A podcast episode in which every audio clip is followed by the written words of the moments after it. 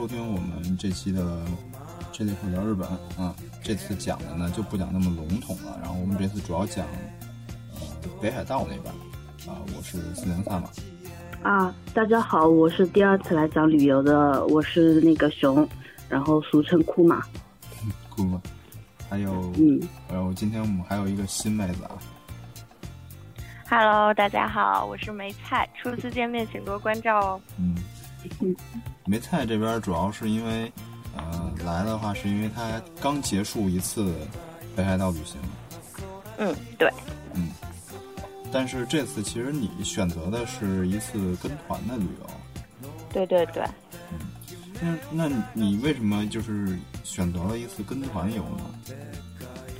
呃，首先是因为这次是带我父母去嘛，所以我觉得他们应该是比较受不了像我们这样自由行比较折腾的行程。另外一个是因为，就是可能是因为以前我跟这个旅行社有过合作吧，就是我再一次递递交这个团签的时候，我是不需要提供呃我的工作证明的，也就是说我可以不用再去找单位的领导签字什么，就省去很多麻烦。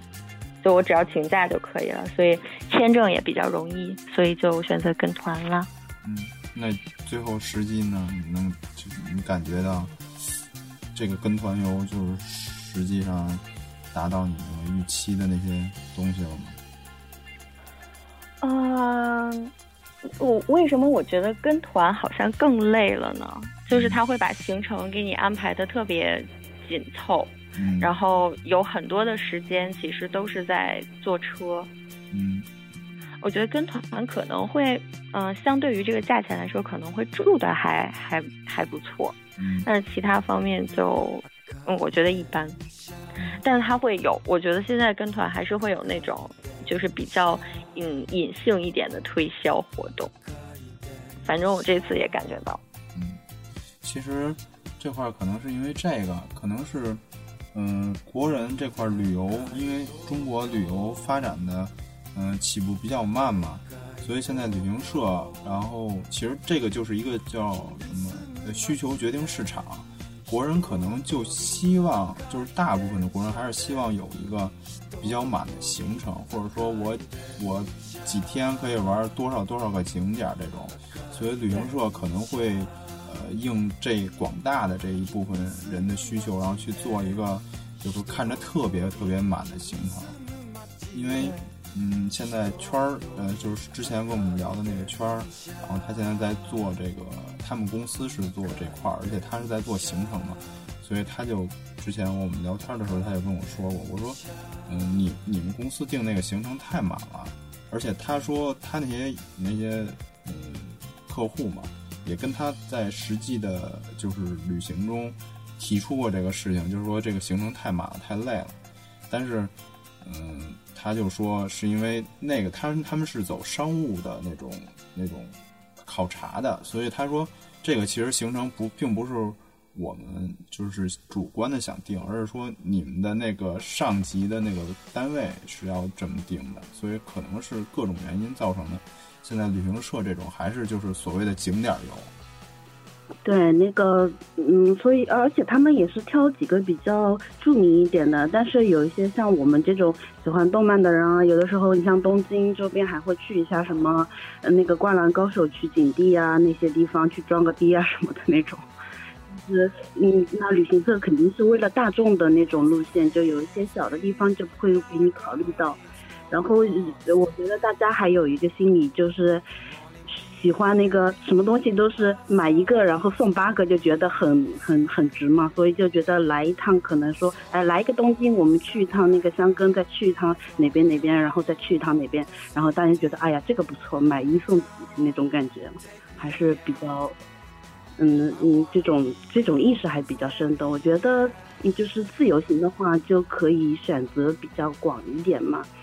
嗯，就是我我去北海道这边，就是两次都是自由行，一次是那个夏天去的，然后我们是半自驾游，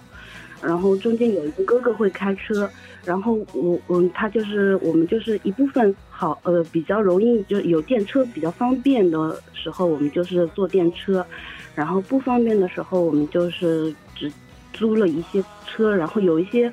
那个那个经历就是真的很呃，晚上开车的时候真的吓死了。它上那个地图上标的是国道，然后那个地上都是那个沙子啊，那种路根本就是没有路灯，什么都没有，只是说这这边的树和草比较少，它就成了一条路。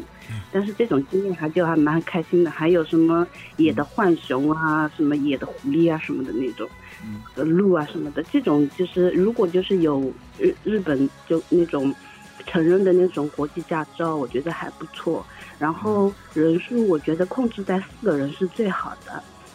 那个租车就是一个会开车的或者两个会开车的，然后然后正好坐四个人，然后住宿也比较方便什么的。嗯。然后他还，嗯嗯，像我们这样的就是在中国有驾照的，其实过去也是不可以租车的吧？不可以租车的，有国际驾照。我我我就是国际驾，因为驾照这个我我也没有换，我只有国内的嘛。但是我朋友他是，嗯，几个几个就是男朋友是外国人或者香港人，他们好像是可以直接租车之类的。这块儿我知道这个事儿，就是中国就是大陆地区，并没有加入这个国际驾照体系，也就是说中国大陆这块没有。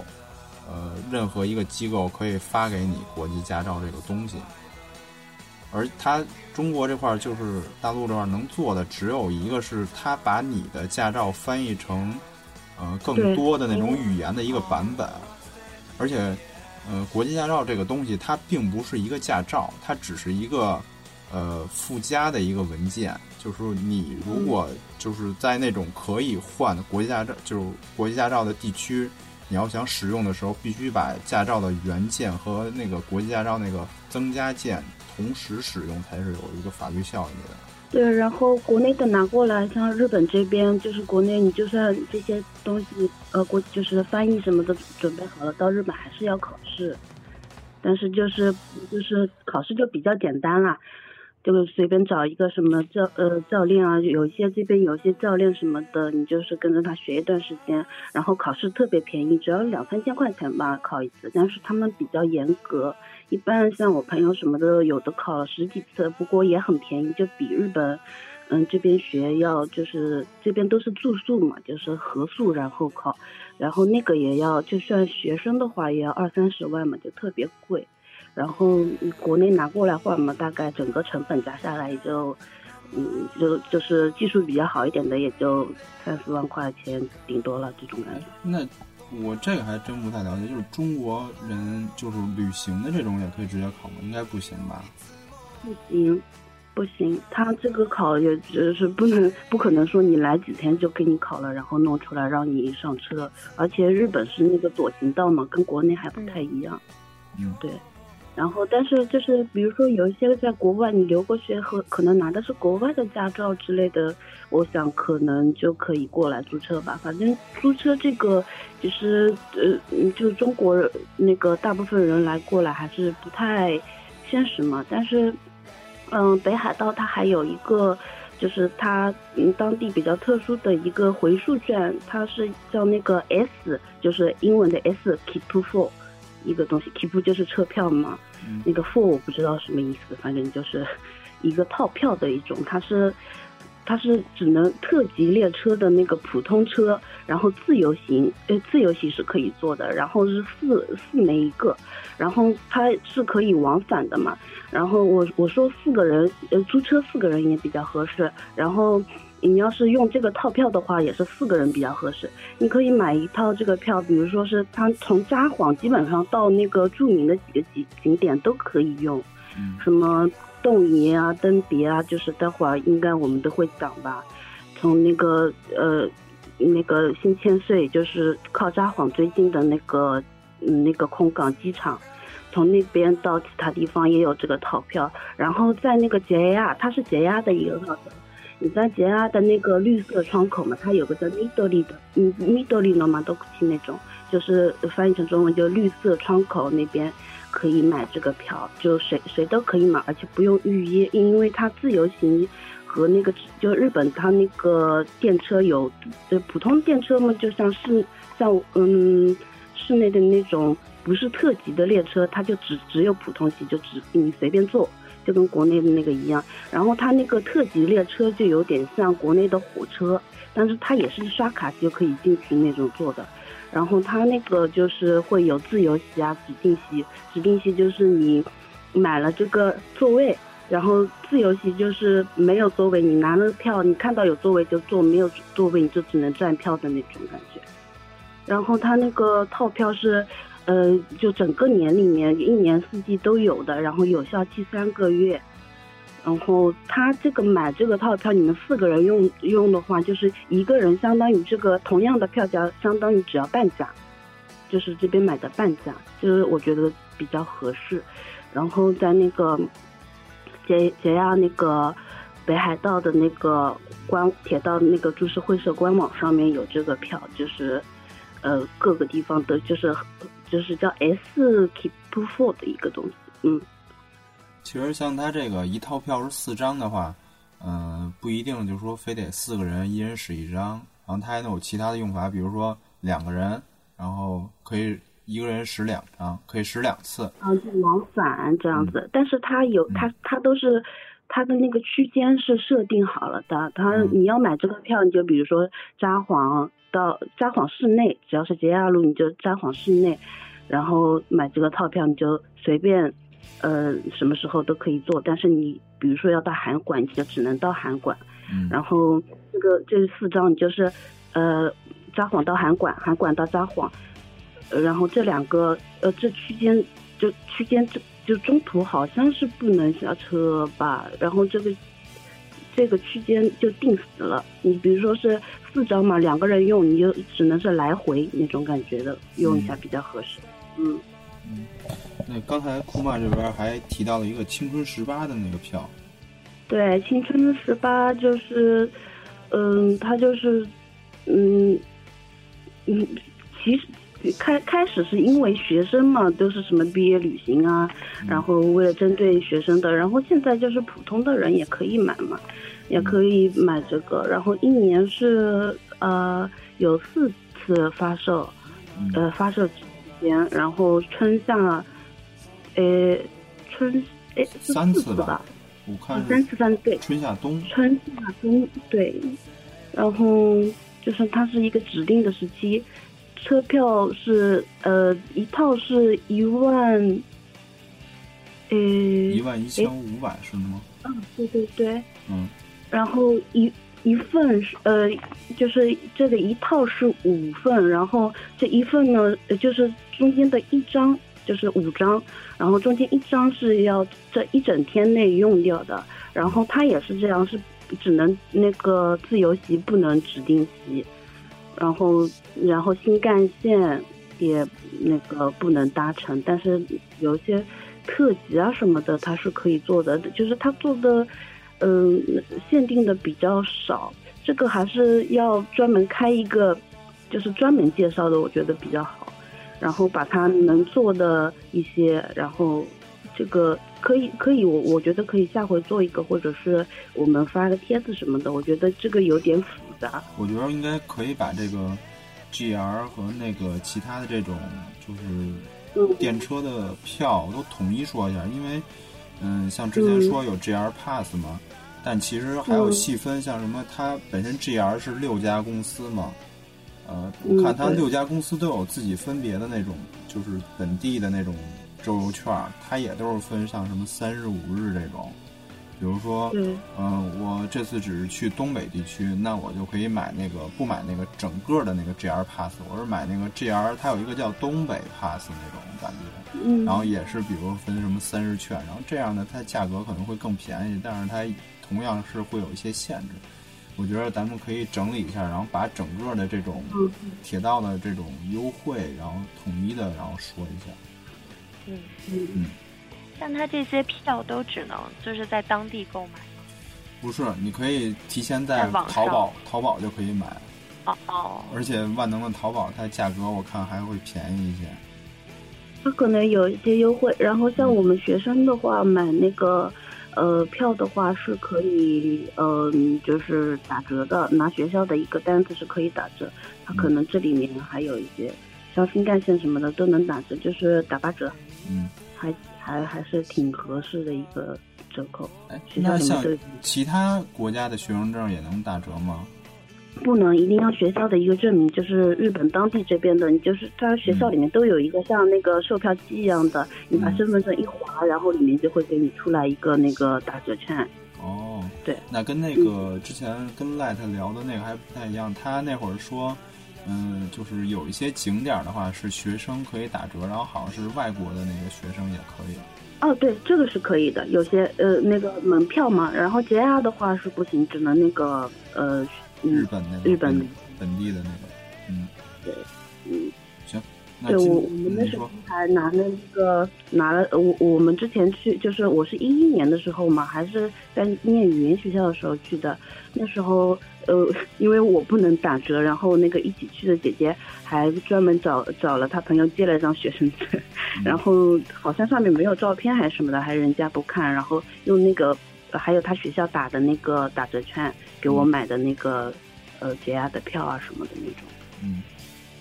嗯，就是语言学校是没有的，一定要大学生啊，还有什么专门学校的那种，就是，呃，一定要是大学生的那种感觉，就专科学校那种。嗯，因为其实语言学校在某一些那个定义上不算是一个比较正规的学校，它只应该算是类似一种叫培训机构吧。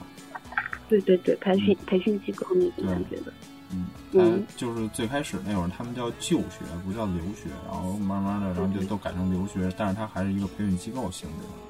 嗯就是我我来了那一一零年来的时候的一个、呃那个名义上的一个改变。我一一零年刚来的时候还是就学，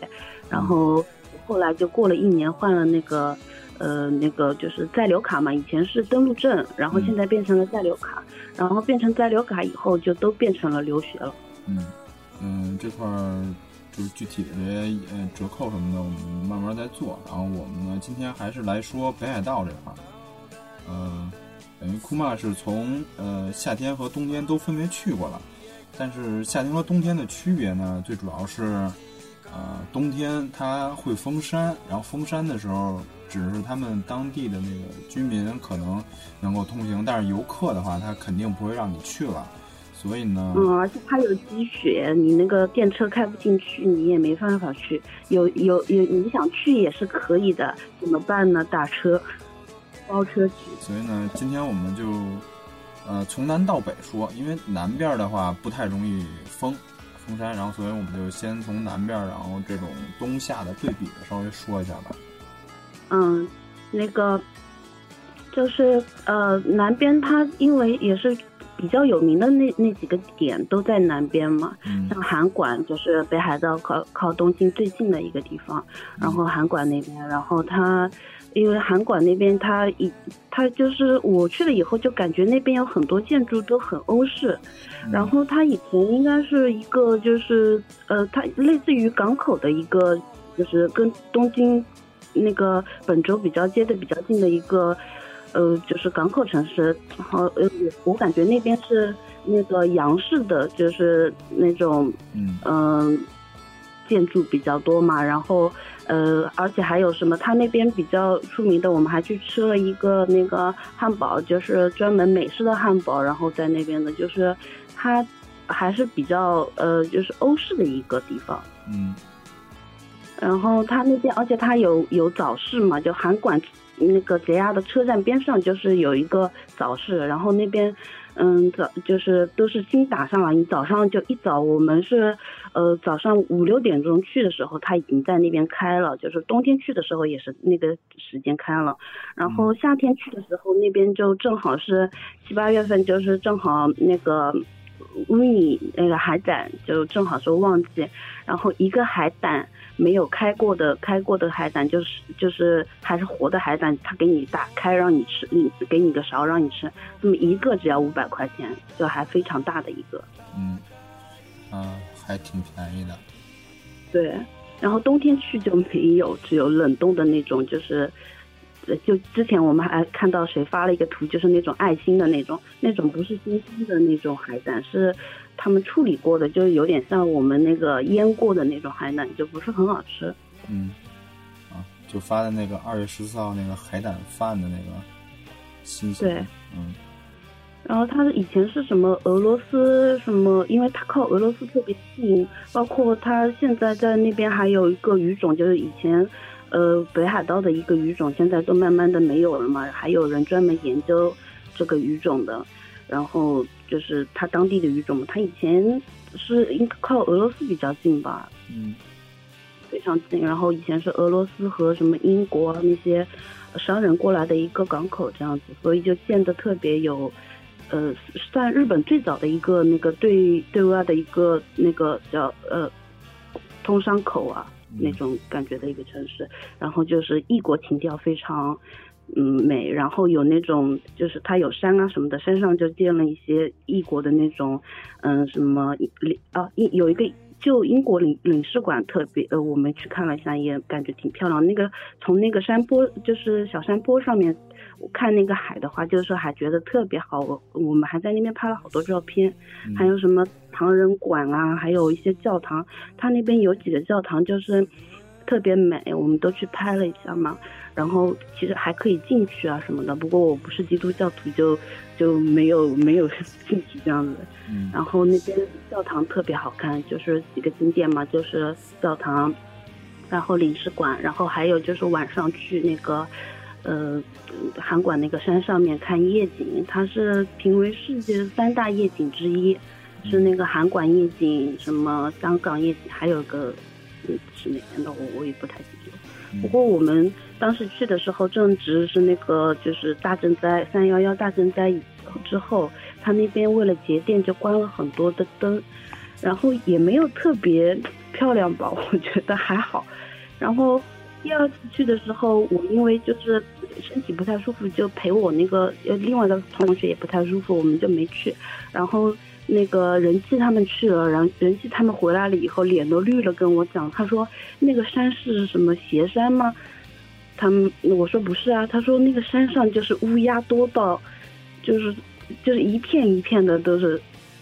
乌鸦我我没看到，但是他们说乌鸦特别多，我就觉得他们都，而且乌鸦都大到他们从就是在国内你很少见到那么大的乌鸦，他们就觉得特别恐怖，然后回来整个脸都绿了几个人，真的。啊，还有他那边有一个红红砖仓库，就是横滨也有一个红红红砖仓库，我不知道为什么日本这么喜欢红红砖仓库啊。他那边只把仓库改成了那个，就是保留了以后，把里面盖了，呃，就是建了改造了成什么，呃，商场啊，卖一些里面卖一些小东西啊，还有那个嘛，我们都知道那个北北海道那个白色恋人之类的，然后还有那个咖啡馆啊什么的，嗯，那边也挺浪漫的，可以可以转一下。嗯，哎，刚才你说的那个早市。它是就是跟驻地似的那种海鲜的那种市场，对对，嗯，对海鲜市场，嗯，哎，那要去那儿就是也有很多就那种就是买了可以直接吃的吗？嗯，对，它也有现烤的一些扇贝啊什么的。有有一些就是他早市嘛，他就在那边，嗯，就是都有摊子，然后有那个现烤的那种店啊，然后也有那种就像驻地一样的那种店面里面卖那个就是海鲜东海鲜那个盖饭啊之类的那种东西，嗯，它里面都有，就是去那边，嗯，吃一下海鲜也不错。嗯，哎，那也就是说。嗯，其实很多人就都知道驻地嘛，就这个一般都会说那儿就是驻地市场，然后非常便宜，然后海鲜也非常新鲜嘛。可能就是去那等于是去北海道，像东北地区这块也可以享受到这种这种待遇。他那儿那个海鲜也非常便宜吧？对，海鲜也偏上非常便宜。你想一个新鲜刚刚给你打开，他现打开，你挑中哪个海胆，他就现给你打开。嗯，然后五百块钱就，而且可甜了，那个一勺子到嘴里面就是甜甜的那种，就特别好吃。嗯，这大半夜说这种话题。嗯，人气因为去北海道被我们偷拍，呃，偷不是偷拍，故意拍了几张那个，正好看到上户彩的照片，还特别拍了几张人气的照片，就对比照，说哎呀，我遇到那个上户彩啦，国民彩啊。然后那个发到朋友圈里骗，连自己大学同学、同班同学都骗了一群。然后那个去那个早市，就那个呃韩馆早市的时候，那边的大叔，呃卖那个烤烤扇贝啊什么的，大叔就在那边看到那个人机，就说，呃，就就就跟他说，哎，你你嗯你这么就知道我们是中国人，就说，哎，你这么可爱，就留留在这边做我们北海道。他说我们北海道人好吧？我们说好好好。然后他就说，那你留在这边给我们做呃老婆吧。然后个人机就说，哎，你那你有那个你有儿子吗？然后大叔瞬间就怒了，说。我现在还是单身贵族，就日语的那种单身贵族的那种感觉，在怒了。我还没结婚呢，然后就就跟人机说，要不你考虑考虑我。然后也没有很猥琐，就稍微有点那个，就是呃搞笑的，就让拍拍他的肩，这样搂搂他肩这样子。然后我就给他们做翻译，然后人机都笑死了。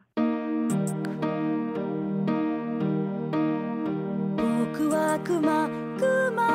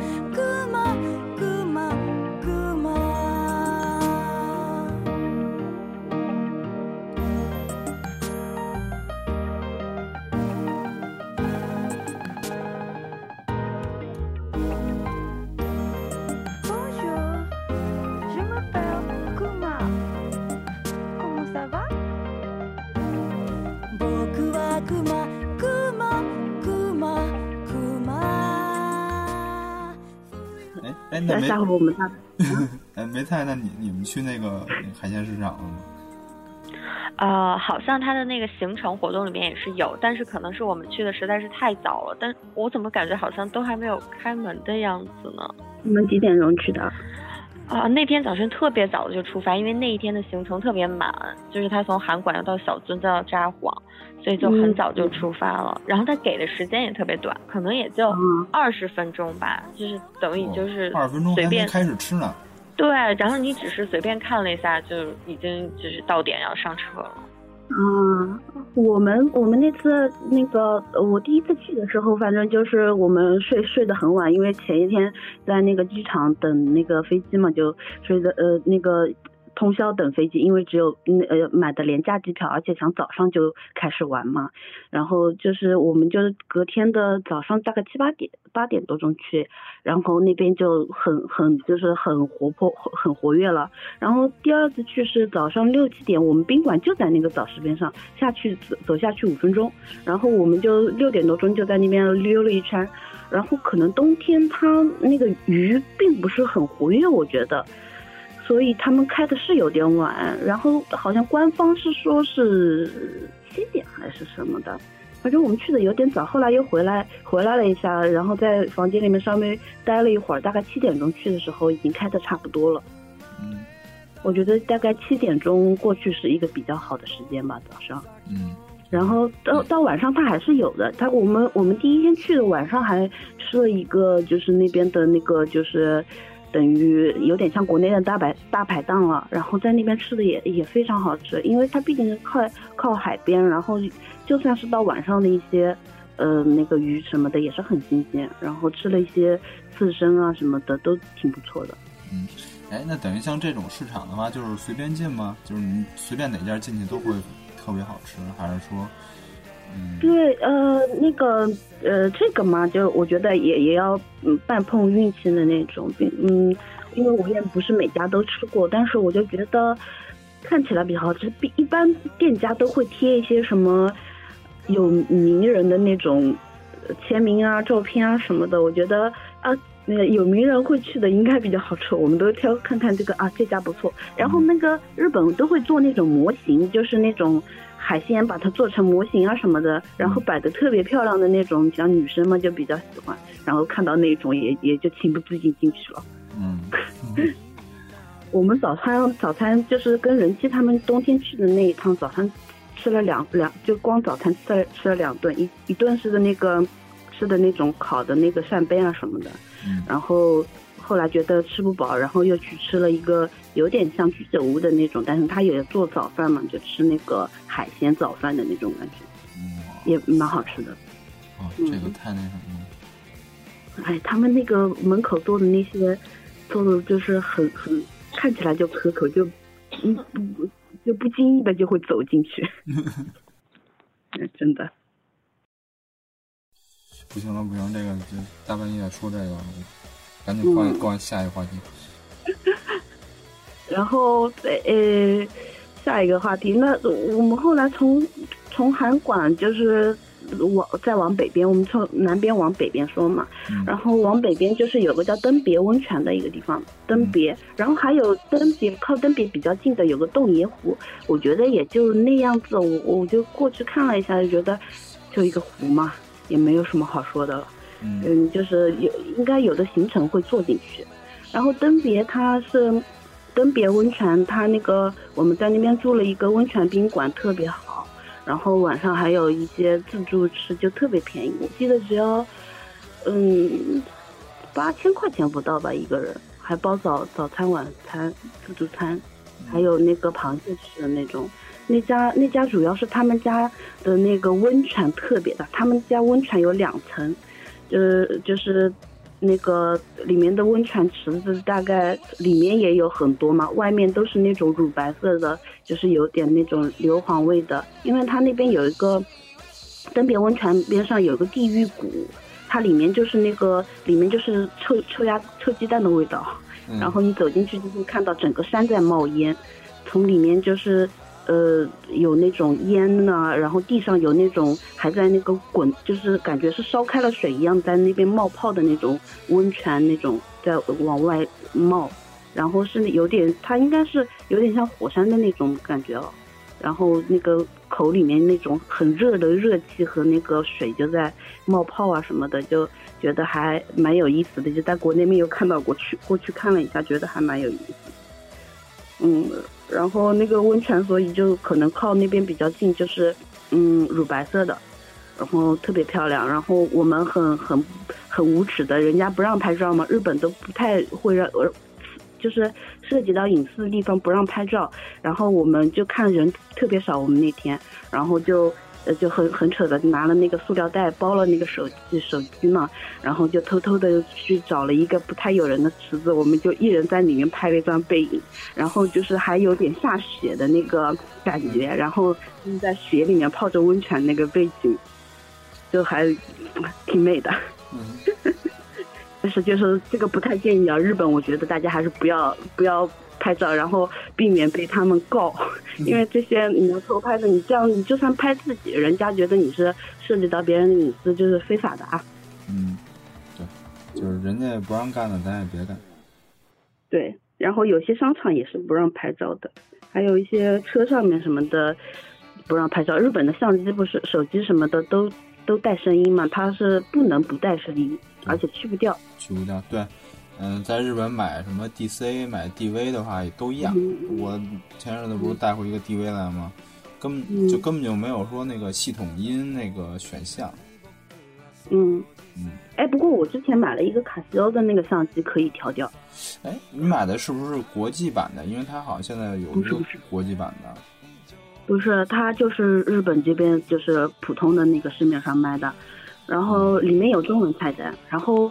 找找找找，忽然找到有个把声音关掉，就每次就就现在我我把声音关掉，它就拍说，哎有没有拍进去那种，就根本没声音。哦，那我觉得这个是不是？不知道，那那就不太清楚了。反正买那个索尼的那个 DV，就是根本就没有那个选项。嗯，它里边有有一个有一个音量，我一看，哎，这儿有个音量，然后调完了之后还是有声儿，然后后来发现是它那个就是重放那个视频的时候，那个、哦那个音量没了。嗯。嗯，原来如此。嗯，然后就那个，我觉得，嗯，就是北海道嘛，嗯。啊、就说登别嘛，登别那边的温泉，我觉得还是挺不错的，可以去泡一下，因为它在日本比较有名的一个温泉，嗯。就是什么香根啊，嗯、那个登别啊，还有那个还有还有什么，啊，反正很多地方，呃，那个草津啊什么那几个就特别有名的地方，就是其中之一登别，嗯。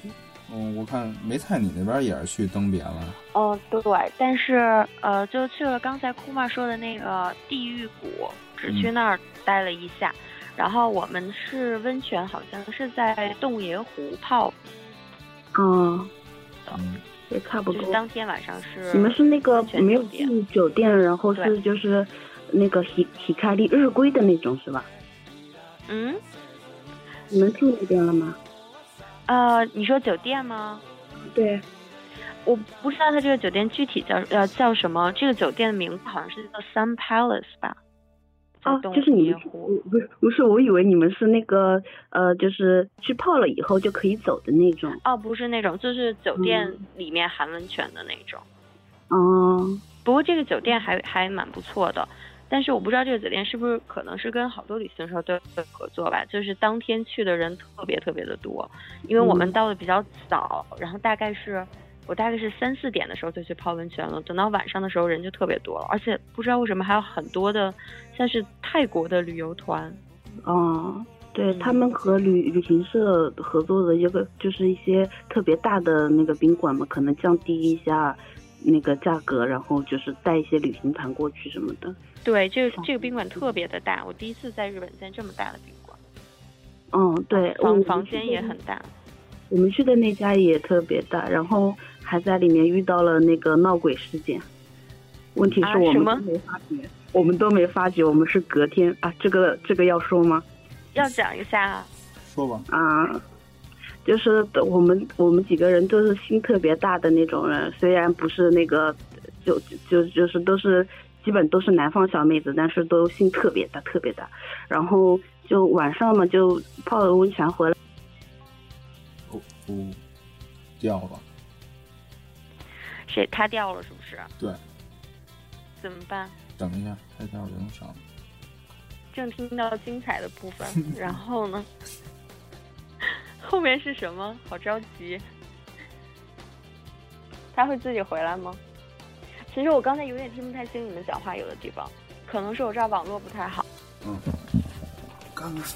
如果你们突然叫我没吭声，可能是我没有听到。嗯，他不会还在那讲吧？不会吧？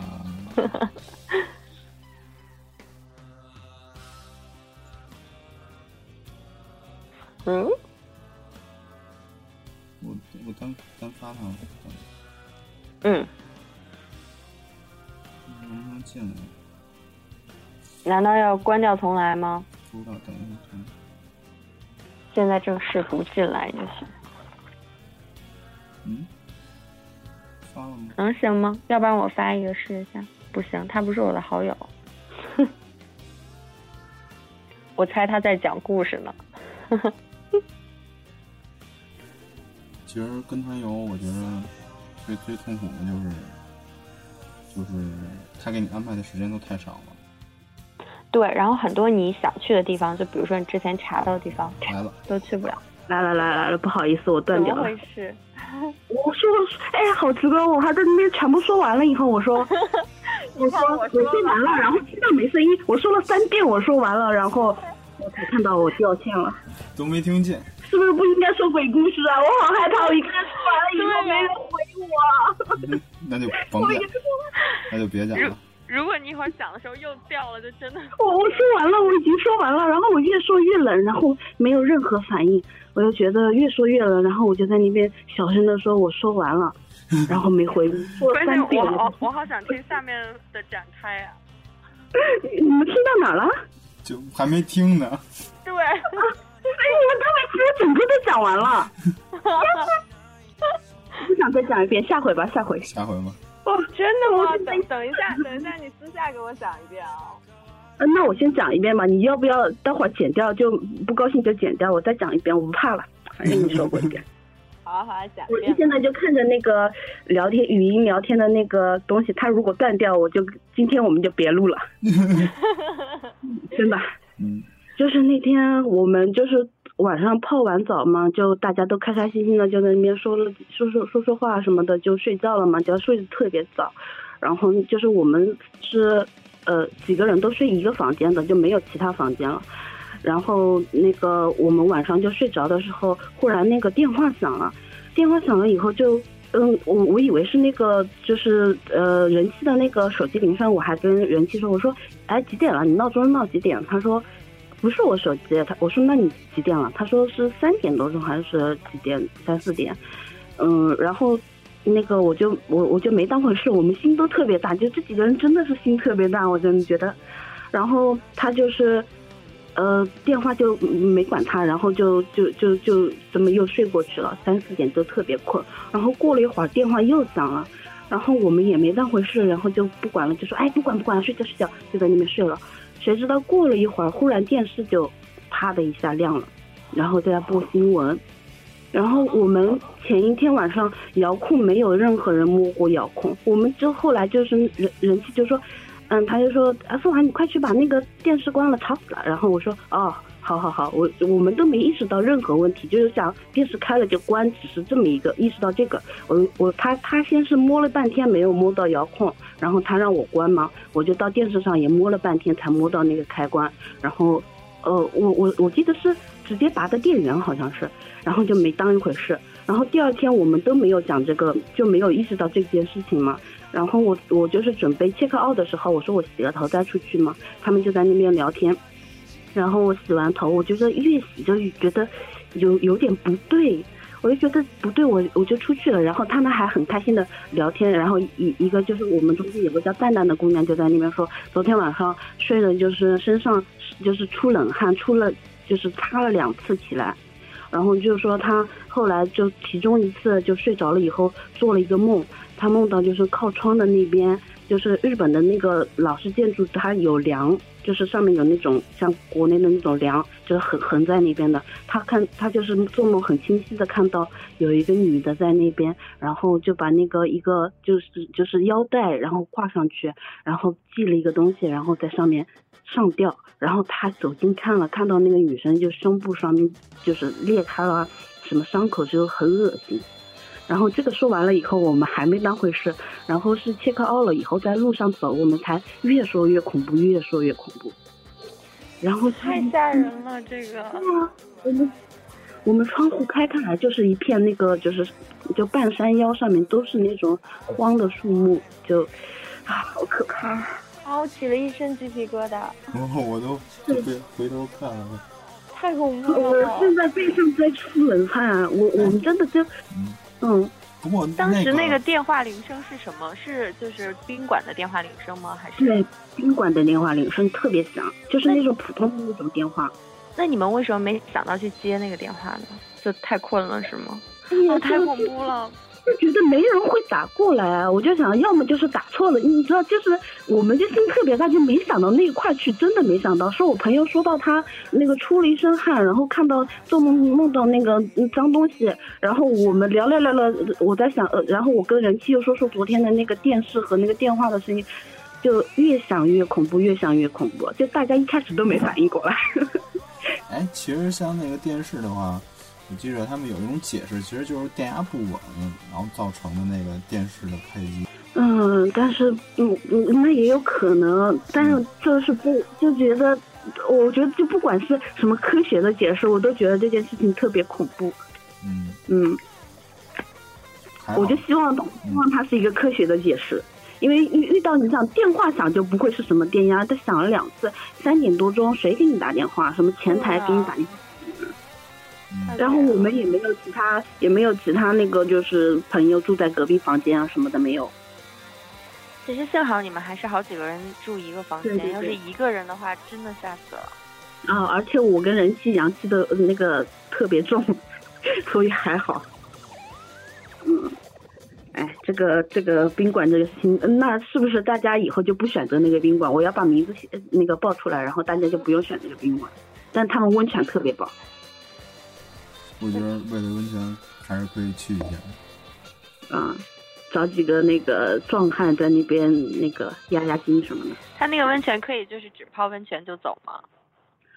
哦，对，就是日本有一些温泉旅馆是可以的，那家我应该可以吧？我不知道。我们在那个北海道，就是夏天的时候，我们随手就带了一个毛巾，然后在路上，因为我们租车开车嘛，就看走到一个地方看到有那个温泉，我们就进去泡了那种，然后一天泡几次。而且还有一个就是我们那次一一年那一次，就有点像是那个，呃，那个《非诚勿扰》旅。然后它里面不是有出现几个北海道的景点嘛？我们基本上都去踏过了。然后其中有一个是那个，嗯，就是一个野生的一个温泉，它就是不属于任何人管辖，它就是一个野生的温泉。然后我们就，我跟我我呢提前带了泳衣，就准备就目标就准备去泡那个的。然后带了泳衣进去泡，然后它而且它是梯形的那种三个池子，然后进去泡了一下，我那个水温正好适合。然后最最上面那个因为是有出泉口，就稍微热一点；最下面那个就稍微凉一点。然后我们就去泡了。然后我们两个小姑娘本来在泡泡泡的好好的，忽然就是有两个男的过来，就就就在裆部围了一个毛巾，然后就这么过来了，然后又跟我们要一起泡。然后我们吓得一个立马就是那个嗯拿围巾围了就走了，就是那个不属于任何人管，你随便泡的那种。然后它边上还有个牌子，因为它叫那个。它叫那个雄伟温泉还是什么的，然后它那个那边还有牌子上面写的那个熊出没，请注意。我们在北海道看了，因为我们走了很多就是比较偏的路，然后，哎，有听吗？有有。我怕又断了啊，不好意思。然后就是我们在那个呃走了很多很偏的没人的那种道，所以那边有很多都写了就是几月几号这边有熊出没过啊什么的那种。嗯，就那个那那边不觉得有点恐怖。不过夏天应该还好，熊不会出来，应该就是食物还比较充足。可能冬天的时候，冬天不是要冬眠了吗？那就是秋天吧。我们夏天的时候没看到熊，但是老老听说北海道有熊。嗯嗯，对，北海道像他们不是还有那种就是土特产，就是那种熊的雕塑什么的吗？嗯，对。